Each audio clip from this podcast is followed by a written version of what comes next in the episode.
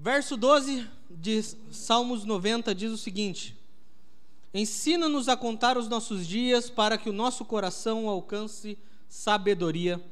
Pode tomar o teu assento, por favor. Da última vez que eu preguei, é, eu fiz uma pergunta que eu vou mais uma vez repetir ela. E conforme a mensagem for passando, eu, eu creio que você vai entender o porquê dela.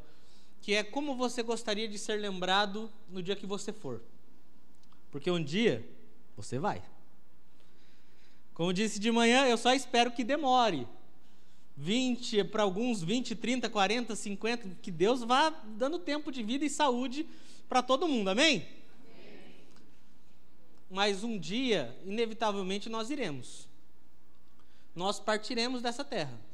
Um dia nós finalmente encontraremos com o Senhor.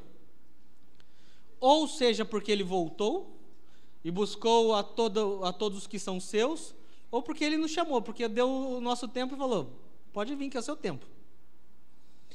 Quando nós formos, como as pessoas irão falar de nós? Se você já foi em, em, algum velório da vida, por mais triste que seja, sempre acaba ficando, digamos, essa frase para tentar definir como quer aquela pessoa. Dependendo da pessoa, fala assim: nossa, essa pessoa é de oração. Alguns, nossa, isso daí era caloteiro. Brincadeira. Mas como as pessoas vão definir você a partir do dia que você for, que você não estiver mais aqui para se defender? O jeito que elas vão te definir vai estar muito fundamentado em tudo aquilo que você construiu em outras pessoas também. Em tudo aquilo que você construiu pensando no próximo, amando e estando com o próximo. Eu disse que essa pergunta ela faz sentido porque a realidade é essa que eu vou fazer agora. Que tipo de igreja você deseja deixar para a próxima geração? Sabe por quê? Porque às vezes, em algum momento das nossas vidas, nós paramos para pensar é, nessa pergunta que eu fiz: como as pessoas se lembrarão de mim? E aí vamos construindo, vamos trabalhando, vamos estando com as pessoas e tudo mais. Mas não é tão comum que nós venhamos a pensar o tipo de igreja que nós vamos deixar para quem vier depois.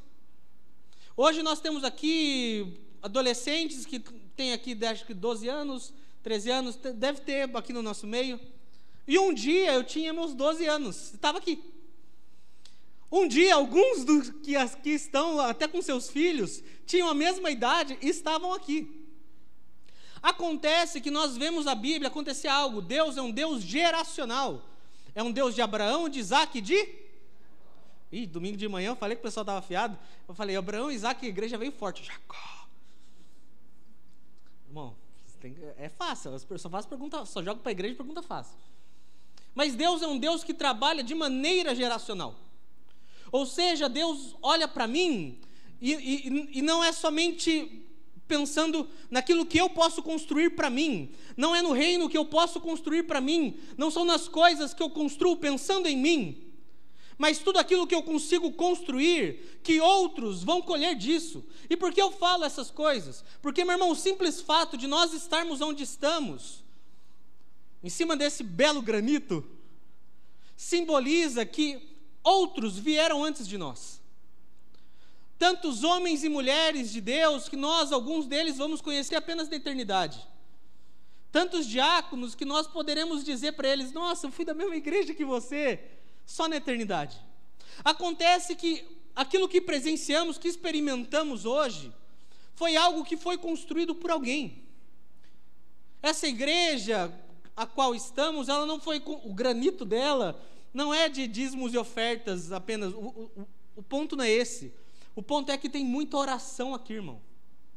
Que tem muita lágrima. Que teve muito jejum, que teve muito evangelismo houveram muitas pessoas que pensaram: o que eu deixarei para quem vir depois de mim? E às vezes nós não pensamos dessa maneira.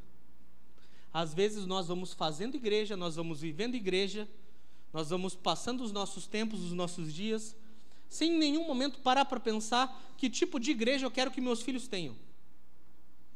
Em que tipo de relacionamentos? Porque a realidade é que nós vamos ser responsáveis em muitas coisas para construir esse ambiente que daqui a 10 anos, 20 anos, outros vão usufruir. Por isso o perigo de viver uma vida cristã voltada para si mesmo. Por isso o perigo de viver as coisas do reino voltado apenas no seu próprio império. Quando na verdade o Senhor nos chama para a mesa. O Senhor nos chama para partilha, para compartilhar. Salmos 90 é um salmo de oração de Moisés. Moisés faz uma oração muito bela, em que ele demonstra sua confiança em Deus. Moisés faz uma oração que ele mostra o quanto ele confia no Senhor. Mas ao mesmo tempo, Moisés mostra uma coisa: a vida é breve, os dias são maus, não sabemos quanto tempo de vida nós temos. Estamos ainda numa pandemia e que nos momentos, infelizmente, mais agudos, nós vimos amigos queridos, parentes, irmãos, tantas pessoas que amamos, que partiram para o Senhor. Pessoas que nós olharíamos e falaríamos: Poxa, como eu queria que ela tivesse mais tempo. Se você já visitou alguém, ou já esteve próximo de alguém, ou se isso já aconteceu na tua realidade, de uma pessoa que estava próxima do fim dos seus dias, você perceberá que em nenhum momento ela vai pedir o seguinte: Nossa, me dá mais dinheiro agora. Como eu queria ter mais dinheiro. Nossa, como eu queria assistir mais televisão. Como eu queria ler mais livros. Como eu queria jogar mais futebol a essência daquilo que ela vai pedir, se ela pudesse pedir algo, seria como eu queria mais tempo. Como eu queria mais tempo, talvez para abraçar aqueles que eu deveria ter abraçado, para estar junto daqueles que eu deveria estar junto. Mas a questão que a, gente não consegue sair dela é que como eu queria mais tempo. E Moisés faz uma oração dizendo: Senhor, ensina-nos, porque nós não sabemos a contar os nossos dias, de tal maneira que alcancemos sabedoria, que ou, ou, alcancemos coração sábio. Porque, meu irmão, a vida, o tempo que temos é um presente de Deus. Amém? Aqueles que ficarem em dúvida, é um presente de Deus, viu? Pode ficar em paz com isso, é um dom de Deus. A vida é, é, é esse dom de Deus, esse presente que nós temos. O que nós fazemos com esse presente que ganhamos de Deus? Como nós aproveitamos ele? O que nós construímos, como nós usufruímos dele? Porque nós vivemos, e é o que todo mundo diz, independente do credo, nós vivemos apenas uma vez. E nesse tempo de vida que temos, o que nós fazemos? O que nós construímos? Como nós gastamos os nossos dias? Se Moisés faz a seguinte oração: Senhor, ensina-nos a contar os nossos dias para que alcancemos um, coração sábio, para que alcancemos sabedoria, porque é normal, entre aspas, que nós ve possamos ver muitas pessoas desperdiçando as suas vidas, desperdiçando o dom e o talento que Deus deu, que Deus emprestou, desperdiçando essa graça que é poder estar vivo. Meu irmão, a maior tragédia da nossa vida, a maior tragédia da vida é uma vida desperdiçada. E o que é uma vida desperdiçada? É uma vida que não é vivida para a glória de Deus. Por que Deus criou você? Por que Deus criou o homem e mulher? Por que Deus te criou? Por que Deus, por que Deus te escolheu para estar aqui? Poderia ser qualquer outra pessoa. Poderia ser qualquer outro ser, mas é você que está aqui nessa noite. Por que Deus te escolheu? Eu não acredito que Deus erra. A Bíblia me diz que Deus não erra, que Deus é perfeito no, no, nas suas escolhas. Então, para mim, olhando à luz da Bíblia, você não foi um erro da parte de Deus. Você foi realmente escolhido por Deus. Mas a questão é: por que nós fomos criados? Nós fomos criados para glorificar a Deus. Nós fomos criados para amar ao Senhor. Nós fomos criados para obedecer os seus mandamentos. Nós fomos criados para viver em comunhão. E meu irmão, como nós glorificamos a Deus? Nós glorificamos a Deus nos alegrando nele. Nós glorificamos a Deus amando a Sua presença. Como nós glorificamos a Deus confiando. Assim como essa oração de Moisés, uma oração de confiança, obedecendo a Sua boa vontade. Sabe, a gente vive numa dimensão de tempo. Eu acho que eu já falei disso alguma vez, pelo menos eu, eu acredito. Que é o já e o ainda não. O que, que é isso? As coisas que nós já vivemos, que já estamos vivendo, as coisas do reino de Deus que nós já estamos experimentando, e aquilo que nós ainda iremos experimentar. É o ainda não de Deus. São as coisas presentes que nós experimentamos. Sabe aquela vez que você pode ter dito para um seu amigo ou para alguém que você tem muito carinho: Nossa, que culto maravilhoso, que retiro maravilhoso, que não sei o quê, que encontro que eu tive com Deus, como foi gostoso, como foi maravilhoso isso. Eu acredito que muitos aqui no nosso meio poderiam pegar esse microfone e tranquilamente dizer: algum, algum tipo de memória, seja de testemunho, de livramento ou de algo do gênero, que eles poderiam dizer: Nossa, eu verdadeiramente vi a mão de Deus agindo em meu favor nesse momento. Eu acredito que muitos de nós poderiam dizer isso. Isso é o já. Isso são as coisas que nós experimentamos hoje. E eu ainda não. É aquilo que nós experimentaremos na eternidade com Deus. É aquilo que está reservado para nós por toda uma eternidade é algo tão grandioso que não cabe nessa nossa vida limitada, que está reservado para uma eternidade. Meu irmão, se um dia você acha que você já experimentou de Deus de verdade, baseado nesse entendimento daquilo que vamos experimentar com o Senhor, como diz, eu gosto muito desse texto, acho que quem me conhece sabe que direto eu cito eles, Apocalipse 21 e 22, do lugar que está reservado para nós, que não tem mais lágrimas, choro, não tem mais tristeza, não tem mais dor, não tem nada disso. Essa eternidade ao lado da presença do Senhor, contemplando a sua face, glorificando o nome dEle. Sabendo de todas essas coisas, tudo aquilo que nós experimentamos até hoje, é apenas uma pequena fração, uma pequena gota, uma pequena porção do que nós vamos experimentar. Então, se um dia você sentir, nossa, hoje eu senti Deus, maravilha. Mas, meu irmão, isso é apenas uma gota de um oceano muito maior.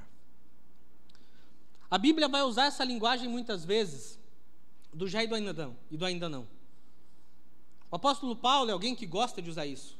Ele fala para as pessoas, para os irmãos da fé, vão trabalhando, vão construindo suas coisas, mas não percam de vista aquilo que está reservado para vocês. Nós recentemente falamos sobre Romanos 8, quase que Romanos 8 inteiro, uma boa parte dele. E quem estava conosco nesses dias percebeu quantas vezes o apóstolo Paulo falou para as coisas vividas no dia a dia, mas para manter os olhos naquilo que é eterno. Para não deixar as coisas terrenas roubarem de nós essa visão daquilo que nós vamos experimentar na eternidade. Meu irmão, por muitas e muitas vezes, talvez nós oramos pedindo por esse mais de Deus e, e tudo mais. A questão é, enquanto esse ainda não, enquanto esse, esse momento de eternidade não chega, o que nós fazemos? Enquanto essa presença transbordante, abundante de Deus não chega, o que nós fazemos? Como nós nos posicionamos? Pode tirar o recado, porque estou vendo que está todo mundo olhando para cá. É, Obrigado. Eu percebo, meu irmão, aqui eu vejo tudo, bicho. Percebi o pessoal olhando aqui, dando a risadinha, falei, ah, está acontecendo. Mas enfim, voltando. Enquanto essas coisas divinas, eternas não chegam, o que nós fazemos? Quando nós olhamos para a história da igreja, nós vemos os momentos de avivamento que Deus deu para o seu povo. Nós vemos talvez uma, um, um maior momento de, de experimentar esse perto do ainda não. Nós olhamos para a história do avivamento, tem um que aconteceu nos Estados Unidos no, nos anos 90, não vou lembrar o nome da cidade, que foi algo tão grandioso, foi algo tão grandioso, era um, uma conferência de quatro dias que durou acho que três meses. Chegou o terceiro dia, começou a acontecer milagre, começou a cadeirante andar, eu falei, opa, isso não é tão normal de acontecer, né? E aí no quarto dia, aí o pastor falou, ah, vamos para o quinto dia. Aí foi para o sexto. Aí foi para o sétimo. E assim foi indo e, e, foi escalonando para lugares maiores. A história conta que o, o hospital da cidade, em determinado momento, pegava os pacientes mais enfermos, aqueles que não havia cura, aqueles a qual o laudo era, é só esperar, e mandava para a igreja. Assim, aqui não tem mais jeito, vai tentar Deus. Que maravilha. Que maravilha saber que existe um momento que o mundo vai começar a bater na porta da igreja e vai falar: estamos precisando de você. Assim como nós ouvimos uh, os testemunhos de conversão da rua Azusa, que há três quarteirões, a quatro quarteirões do lugar onde estava acontecendo o culto, pessoas se convertiam. Eu dei até esse exemplo de manhã, é como se nós estivéssemos fazendo culto nessa noite e alguém ali no SEDES cai no chão, levanta, nossa, preciso me arrepender. Meu irmão, é uma obra que o Espírito Santo faz. Enquanto nós não presenciamos essas coisas, o que nós fazemos, como nós nos posicionamos? Porque, infelizmente, muitos acabam desistindo no meio da sua jornada de fé por não conseguir visualizar a, aquilo que vão experimentar na eternidade, por perder os olhos dessas promessas eternas, por perder o coração dessas promessas eternas. E aí eu queria que você, você que for rápido de Bíblia, você abra sua Bíblia em João 1, 23.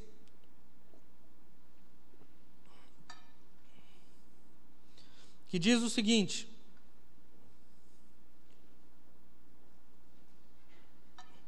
João respondeu com as palavras do profeta Isaías: Eu sou a voz que clama no deserto, façam um caminho reto para o Senhor. Pode acompanhar aqui no, no Data Show, você que não conseguiu abrir. João Batista, ele era um precursor, ele foi chamado para ser um precursor. O que, que é isso? É alguém que anuncia aquele que virá. É alguém que vem antes dizendo: Ó, oh, virá depois de mim. Alguém que é tão magnífico, alguém que é tão grandioso, que eu não sou digno de desatar a sandália dos seus pés. Virá depois de mim, virá alguém que eu não sou ninguém comparado a tamanha graça, a tamanho amor, a tamanha sabedoria que ele tem. O precursor é aquele que anuncia, é aquele que a mensagem que sai dos seus lábios é uma mensagem de anunciação. Anunciando o quê? Que venhamos a preparar o caminho para o Senhor. João Batista fez isso. João Batista gastou a sua vida preparando o terreno, preparando o caminho para que Jesus viesse. E nós cremos na segunda vinda de Jesus. Nós cremos que Jesus voltará. Amém? Amém? E o que nós fazemos até que ele volte? Porque se nós não mantermos os nossos olhos naquilo que é eterno, nessas promessas eternas, no meio do caminho nós vamos nos perder. Como nós nos posicionamos até o dia da volta do Senhor? Talvez nós não sejamos afortunados o bastante para presenciar isso. Talvez o Senhor nos chame antes. Mas, caso Deus nos dê a graça de experimentar isso, como nós nos posicionamos até lá? Nós preparamos o caminho para a volta do Senhor. Nós olhamos não somente para João Batista, mas para todos os outros que após, a, a, após Jesus ter subido aos céus, já começam a, a, a sair dos seus lábios uma mensagem de preparem-se o caminho, preparem o caminho para o Senhor, arrependam-se dos seus pecados, voltem ao Senhor, enquanto ainda é tempo. O que tem saído dos nossos lábios? O que nós temos pregado? O que nós temos anunciado? Meu irmão, nós só conseguimos comunicar aquilo que nós conhecemos. Eu não posso comunicar para você algo que eu não tenho conhecimento. Eu não poderia te falar nada sobre teclado, porque eu não sei nada sobre teclado. Então não tem como eu comunicar, nossa, eu não sei nem o que falar. Deu para perceber? Não sei, porque eu não sei nada sobre isso. Já se já pegarmos alguém que estava tocando, que já sabe que conhece mais o instrumento, ele vai ter muito mais propriedade para falar sobre. O apóstolo Paulo, quando ele vai instruir Timóteo, Timóteo na casa dos seus trinta e poucos aninhos, começando ali seu ministério, nós temos ali nas cartas pastorais as cartas de Timóteo, as cartas de Tito, as cartas de Filemão, nós vamos ver várias instruções que o apóstolo Paulo já experiente, que o apóstolo Paulo já maduro está dando para esse jovem, que o apóstolo Paulo está dando para nós. Se você fez ITQ e no seu ITQ o teu diretor foi igual ao meu, eu até comentei de manhã, o, o Júlio fez ITQ comigo, e o nosso diretor, o, o Jurandir, ele falava que o 2 Timóteo 2,15, todo aluno de ITQ tem que saber decor e salteado. Não pode nem abrir a Bíblia. 2 Timóteo 2,15 diz: Procura te apresentar-te a Deus aprovado, como obreiro aprovado, que não tem do que se envergonhar, mas que maneja bem a palavra da verdade. O apóstolo Paulo está dando uma instrução muito clara para Timóteo, não somente sobre ministério, mas sobre a vida. Sobre o que ele deveria fazer para a vida. Timóteo ia começar, estava começando a sua fase ministerial. Essa fase de preparar o caminho para o retorno para o Senhor, preparar as pessoas que estavam ouvindo, preparar o coração delas para que um, um dia Jesus voltasse, porque Jesus vai voltar. Existe até um, um, um ponto que é legal da gente alertar. Por que a importância de prepararmos o caminho? Porque a Bíblia diz que nos últimos dias virão falsos mestres. A Bíblia diz que nos últimos dias virão falsas doutrinas. E que muitos serão enganados. Esse muitos serão enganados não é quem está lá fora, não. É quem está aqui, ó. Por isso a importância do que o apóstolo Paulo fala para Timóteo, do que a Bíblia fala para nós. De conhecer e manejar bem a palavra. Como nós preparamos bem o caminho para o Senhor, conhecendo o Senhor. Timóteo diz: procura te apresentar. Perdão, uh, o apóstolo Paulo diz para Timóteo: procura te apresentar como obreiro aprovado, que não tem do que se envergonhar, mas que maneja bem a palavra da verdade. Ele fala em, em duas vias. Ele diz: não tem do que se envergonhar, está falando sobre o caráter do cristão. O cristão, o filho e a filha de Deus tem que ser alguém de caráter. Alguém que não pode ser envergonhado em praça pública. Ah, aquele é um caloteiro. Aquele é um adúltero. Aquele não sei o quê. Não pode. Filho de Deus, assim como diz a própria palavra, tem que buscar ter uma vida íntegra perante o Senhor. Saiu no, no, no, artigo do New York Times, não muito tempo atrás, que Billy Graham foi considerado o homem mais íntegro do século nos Estados Unidos. O que falarão de você no dia que você for embora? O que você deixará para as próximas gerações? Quando eu leio um artigo desse, eu falo, meu irmão, que esse homem construiu, a gente talvez só na eternidade vai ter noção do tamanho do fundamento. O apóstolo Paulo diz sobre o caráter. Que uma dessas vias que a gente constrói é o nosso caráter em Deus. É o nosso caráter sendo moldado por Deus. E a outra coisa é manejar bem a palavra da verdade. E o que é manejar bem a palavra da verdade? É isso aqui. É você saber do que você está falando. É você conhecer de verdade. Sabe por quê?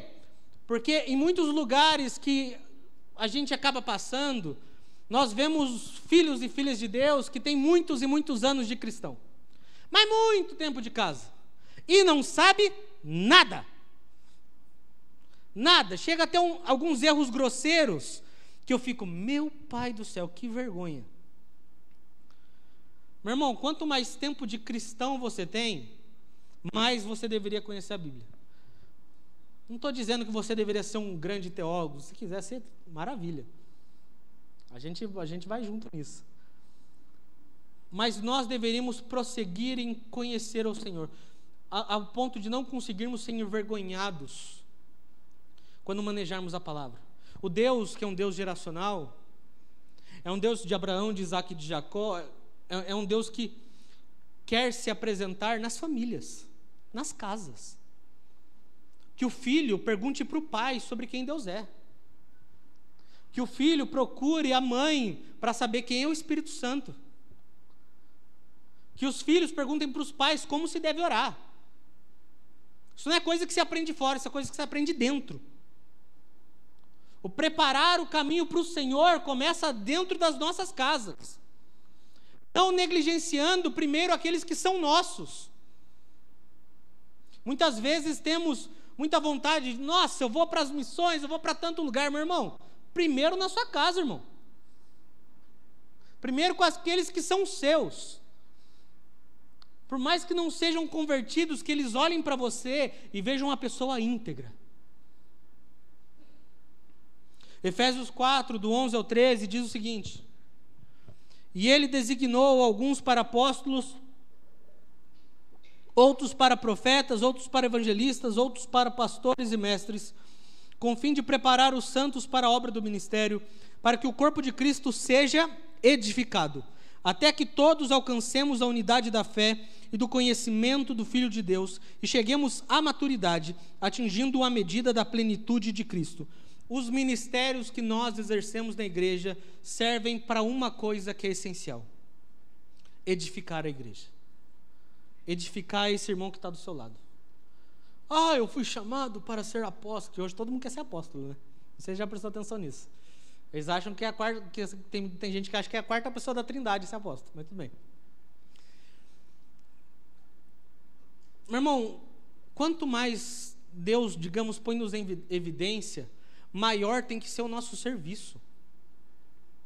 O ministério que você exerce, caso você que está aqui exerça um ministério, seja louvor, seja a pregação, seja ensino, seja o som, seja a mídia, seja a dança, teatro, diaconato, é, crianças, adolescentes, jovens. Devo ter esquecido de ministério? Devo ter, mas, enfim, depois a gente conserta. Mas o ministério ao qual nós exercemos, o ministério de intercessão, ele serve para uma coisa para nós edificarmos a igreja, para nós prepararmos a igreja.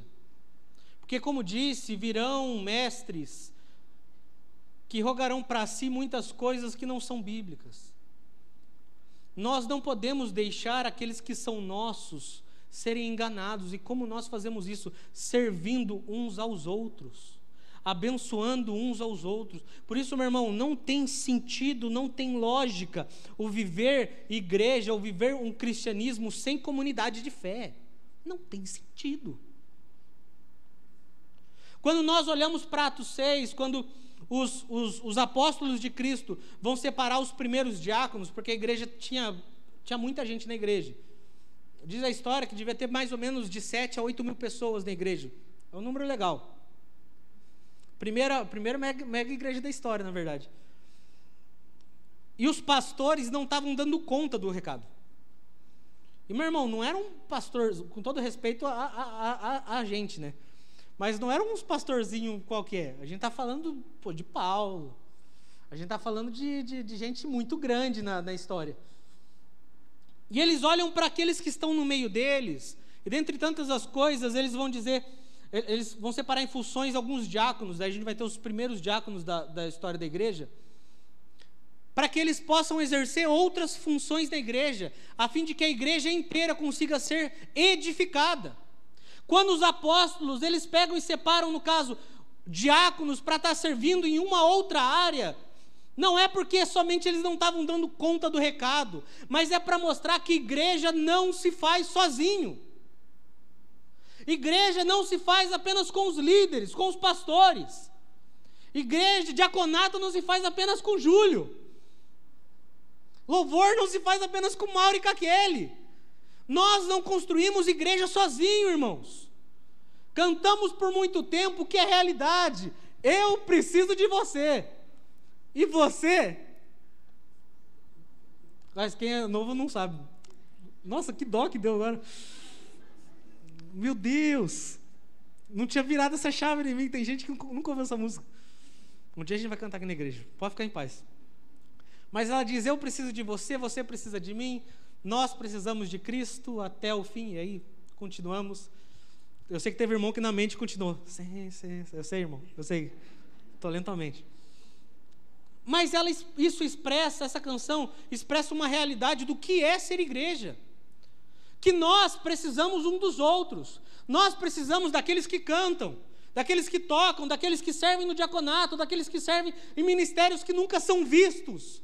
Nós precisamos muito de ministério de intercessão para sustentar a igreja. Precisamos. E como precisamos? Do mesmo jeito que nós precisamos de tantos irmãos que talvez nunca vão ser reconhecidos. E aí, talvez, seja um, um problema que muitas vezes temos, de achar que ministério é somente aquilo que aparece no YouTube, que está com o microfone na mão, que aparece nas fotos. Não, irmão. O Senhor nos chama para servirmos uns aos outros, para edificarmos uns aos outros. Por quê? Porque a vida é breve. Porque só temos uma vida para viver e como vamos vivê-la? O que vamos deixar para a próxima geração? O que vamos deixar para os filhos, para os netos, para os bisnetos? Tudo isso começa no hoje, naquilo que construímos hoje. Não somente Efésios 4 para frente, mas João 17 é tratado muito sobre uma questão que é a questão da unidade na igreja. Porque a unidade da igreja não é algo opcional para nós. É algo essencial. Caminhar para ser um só corpo, uma só igreja, faz parte do nosso chamado. Você pode até dizer, nossa, eu não fui chamado para cantar, mas você foi chamado para lutar pela preservação da unidade da igreja. Perceba também que a coisa mais difícil de se fazer numa igreja é a unidade. Não, não parece curioso? Por quê? Porque é onde o diabo mais ataca.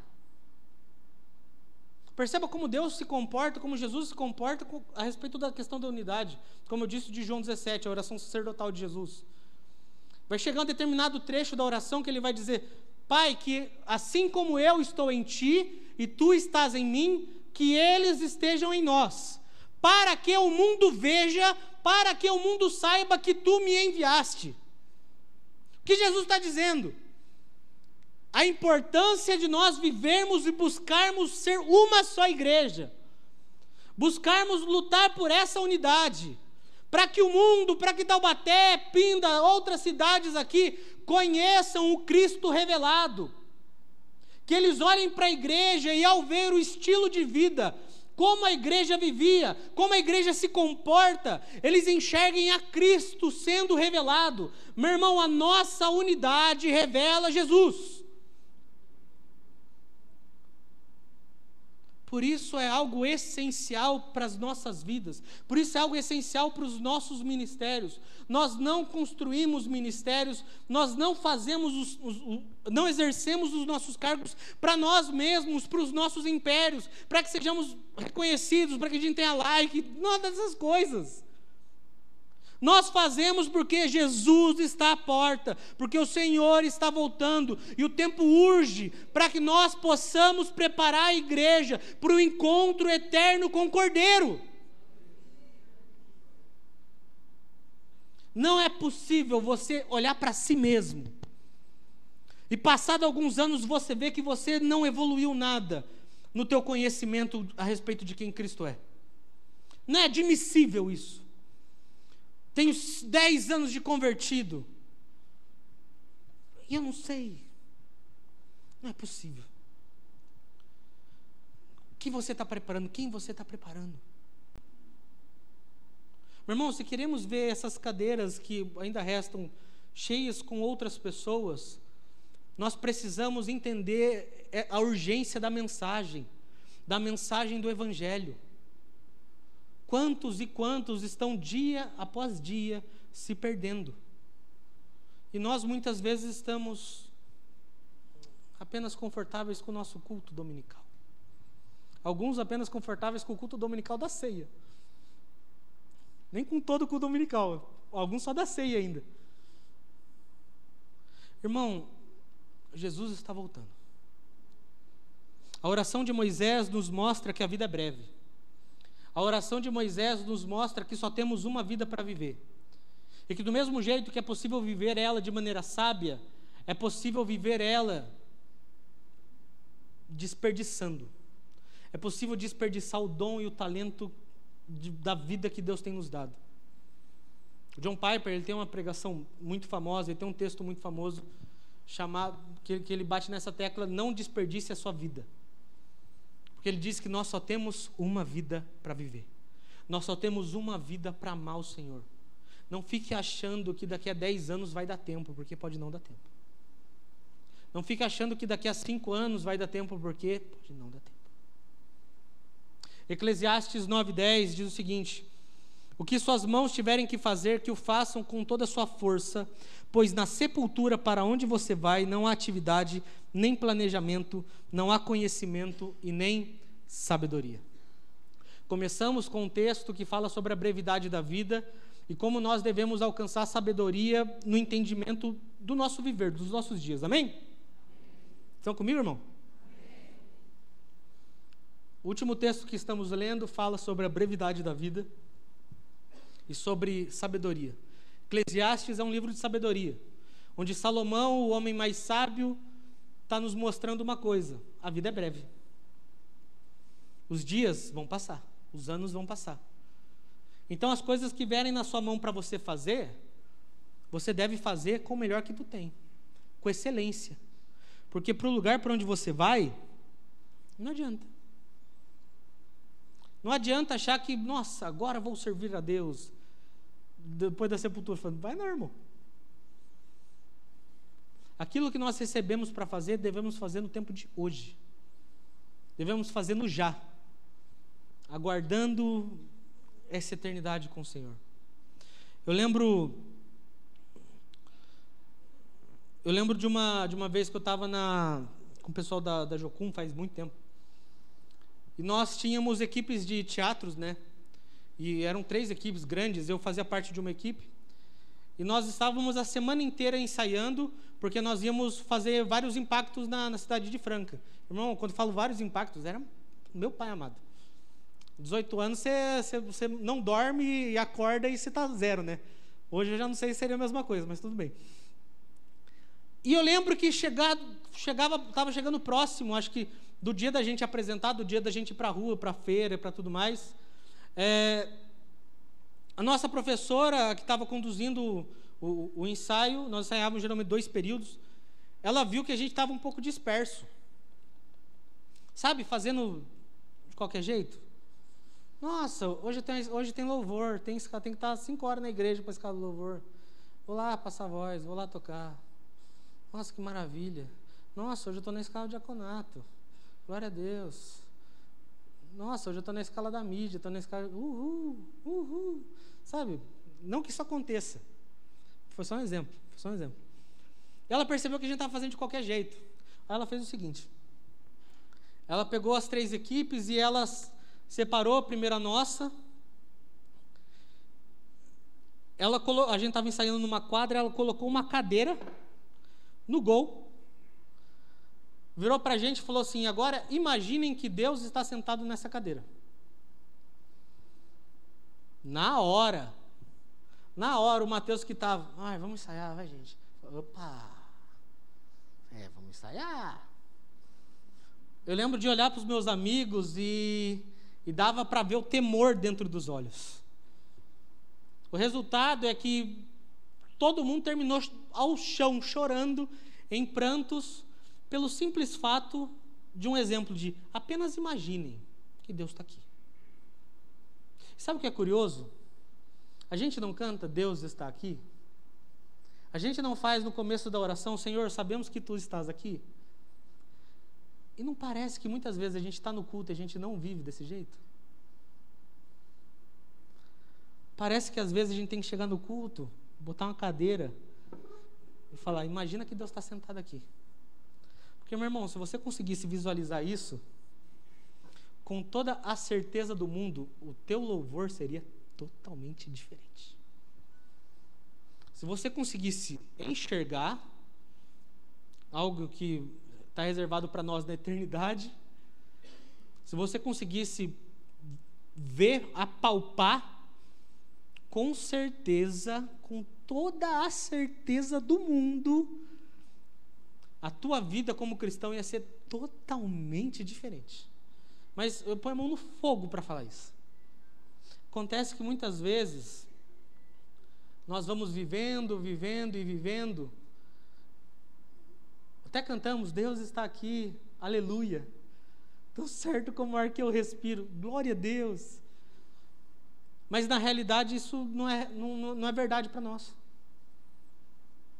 Salomão diz: para o lugar que vocês vão, e um dia vocês vão, que demore muito tempo, em nome de Jesus, mas um dia nós iremos.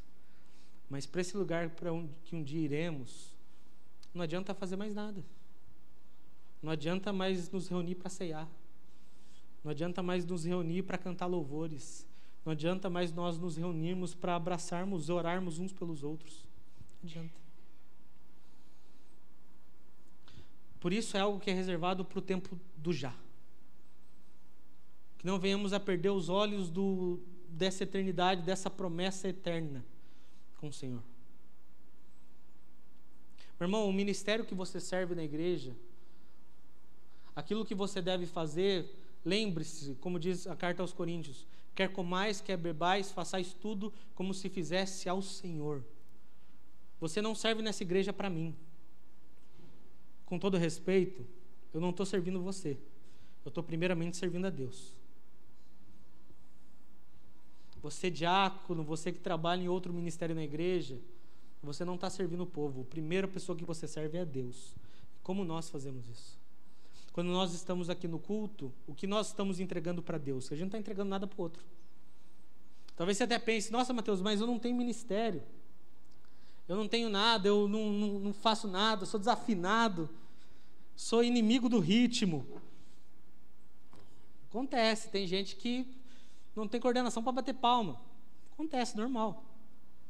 Eu lembro de uma história, quando eu fui fazer a, a, a escola missionária lá no sul, houve uma, houve uma atividade, eu já contei essa história na igreja, que estava o pastor, um, um, casal de pastor amigo, e no caso essa pastora, ela era um pouco frustrada, porque ela olhava para o marido dela e via, ele canta, ele toca, ele prega, ele de vez em quando serve até no diaconato, sabe mexer no som, é o bichão mesmo.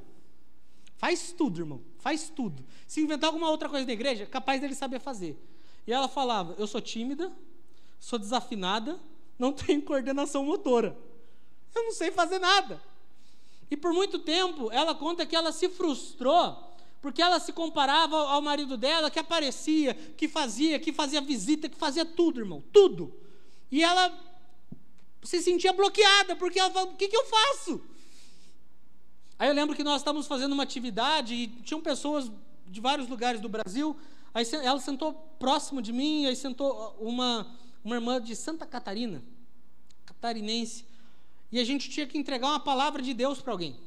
Então a gente sentava, como se eu estivesse sentado aqui para frente da Tânia, não o conhecesse no caso, a gente gerava um momento de oração, e era assim, a gente estava sendo testado no fogo, eu tinha que dar uma palavra de Deus para você.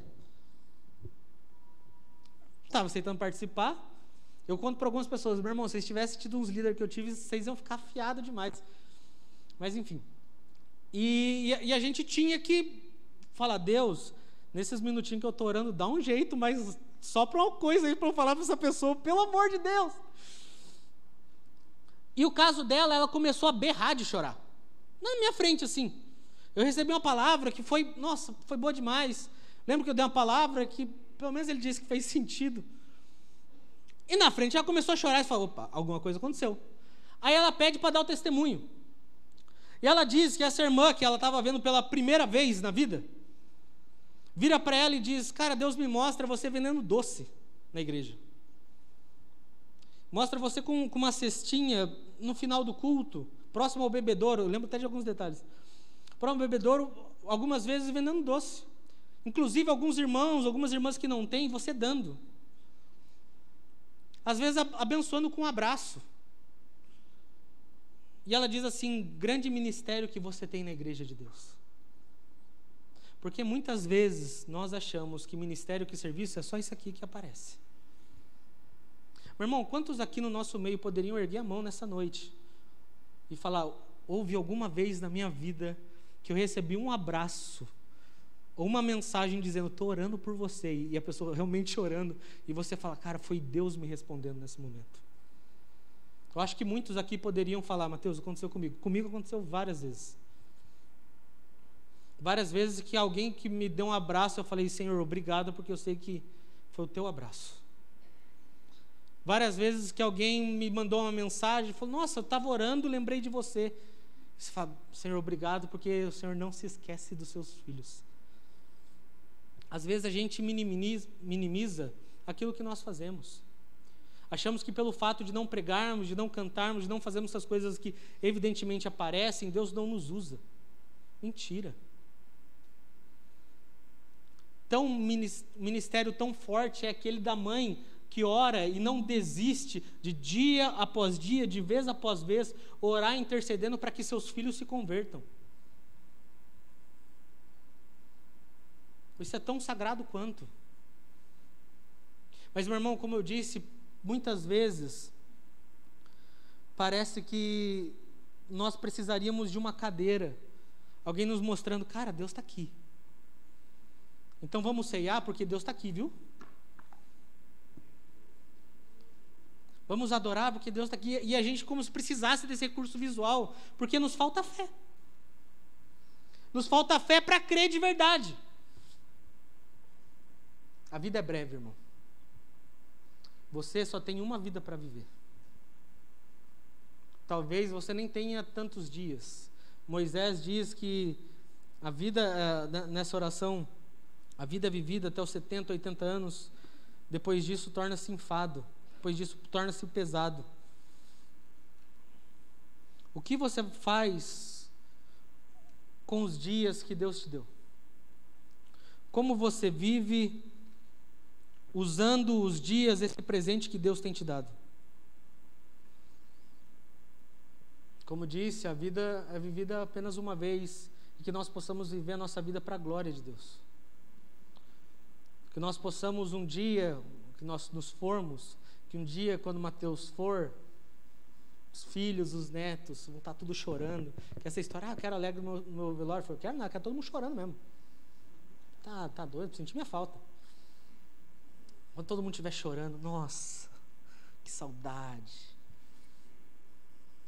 Que eles possam falar, pelo menos, ele era amigo de Deus. Pelo menos isso.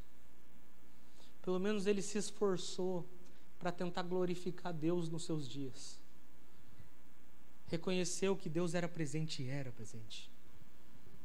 Queria te convidar a se colocar em pé.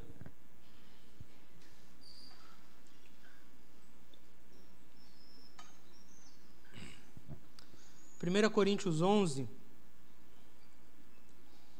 do 23 Diz o seguinte: Pois recebi do Senhor o que também lhes entreguei, que o Senhor Jesus, na noite que foi traído, tomou o pão e, tendo dado graças, partiu e disse: Esse é meu corpo que é dado em favor de vocês. Façam isso em memória de mim. Da mesma forma, depois da ceia, tomou o cálice e disse: Esse cálice é a nova aliança no meu sangue. Façam isso sempre que o beberem em memória de mim. Porque sempre que comerem do pão e beberem do cálice, anunciarão a morte do Senhor até que ele venha. Portanto, todo aquele que comer o pão ou beber o cálice do Senhor indignamente será culpado de pecar contra o corpo e o sangue do Senhor. Examine-se cada um a si mesmo, e então coma do pão e beba do cálice. Antes da gente orar, eu queria convidar você a refletir nisso que a gente falou. Irmão, como tentei expressar, espero que Deus tenha abençoado para conseguir ser claro, a vida é muito breve. O dom da vida que Deus nos deu é muito valioso para que nós venhamos a desperdiçar, a, a viver uma vida de qualquer jeito, a viver uma vida buscando apenas os nossos prazeres, os nossos interesses, apenas os nossos sonhos, apenas os nossos. É muito desperdício. Cristo nos chama para olhar para o outro. Cristo nos chama para olhar para a sua igreja. Cristo nos chama nesse momento de ceia para lembrarmos que o que nós estamos fazendo aqui é, é, é, é, um, é um memorial daquilo que ele fez, mas também um lembrete de que ele, vo, ele virá, de que ele voltará. E o que nós fazemos, como nós nos posicionamos enquanto ele não volta. Nós devemos preparar o caminho para o Senhor. Nós devemos edificar a igreja, edificar uns aos outros, abençoar uns aos outros Várias vezes vai aparecer essa recomendação bíblica. Amem uns aos outros, edifiquem uns aos outros, abençoem uns aos outros. E meu irmão, na vida que temos vivido, nas reuniões que temos participado, que possamos dar o nosso melhor. Nos ministérios que temos servido, que possamos lembrar que estamos fazendo para Deus.